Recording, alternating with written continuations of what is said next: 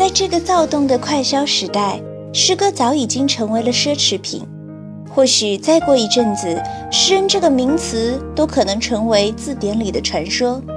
还好，我们可以旅行，沿着曾经洋溢着强烈情感的诗人足迹，寻觅着精神贵族的浪漫行迹。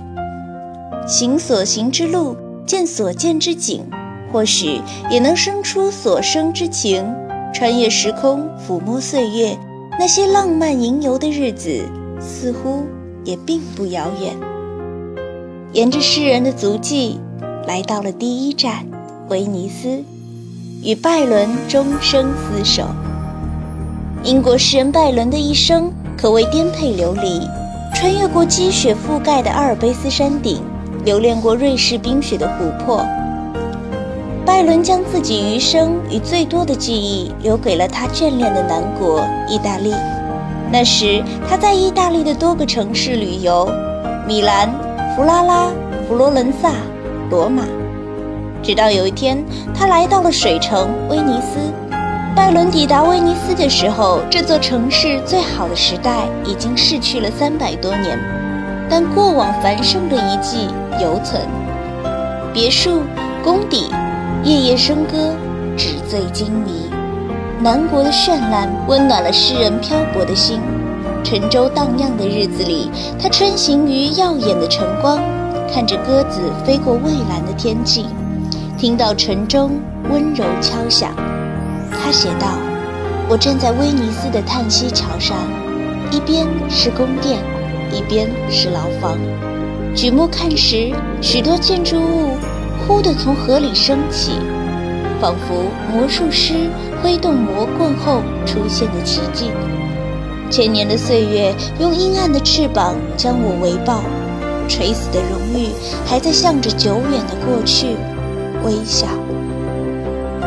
叹息桥正是威尼斯最著名的景点之一。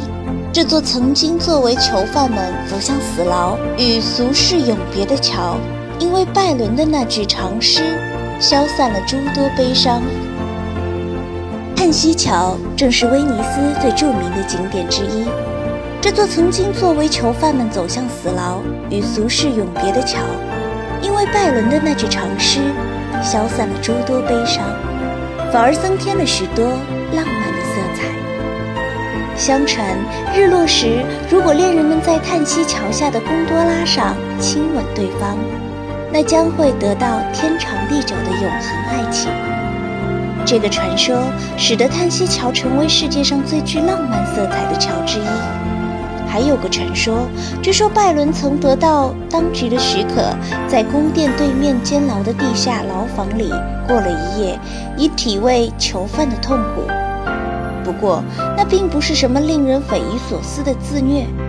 拜伦通过这段经历，更深刻地理解了什么是身心自由的幸福。是的。拜伦与叹息桥的故事，也让这座原本悲伤且莫名的桥闻名于世。如今，它不再有囚犯叹息的痕迹，而是常年拥挤着好奇的观光者和想要获得天长地久的甜蜜情侣。来威尼斯旅行，贡多拉是一定要体验的交通工具。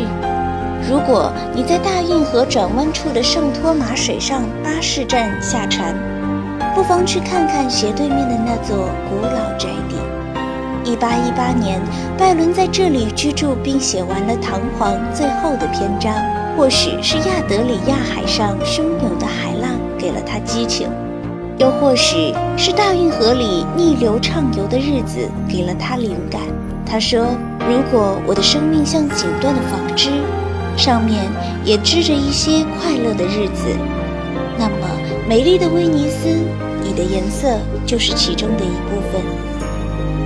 利杜本是离威尼斯不远的一个狭长的沙洲，那时拜伦常常从圣马可广场一口气游到了这个沙洲，在寂寞的海岸上，自有一番销魂的欢欣。在大海之滨，有一种世外的境界，没有人来打扰，海的咆哮里有音乐之声。那个宁静小岛的橄榄树下，不仅有诗人晒日光浴的午后，也有许多不少动人诗篇的章节由此而出。如今，力度已经是时髦假期的代名词。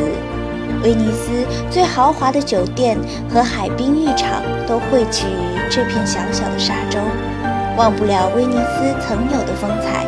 欢愉最盛的乐土，人们最畅的酣饮，意大利至尊的化妆舞会。是的，每年夏季的威尼斯国际电影节就是以这里作为大本营展开狂欢。拜伦笔下那深不可测的靛青色的海洋，成为了真正的梦想天堂。感受一次海水的变换，这里才是打开一切的钥匙。畅想威尼斯，眺望亚得利亚海神秘的蓝色清波，默念着拜伦多情的诗句，或许你就能明白为何他会纵情跃入海中与海浪嬉戏，为何他会说。威尼斯比意大利任何城市都美，我将终生住在这里。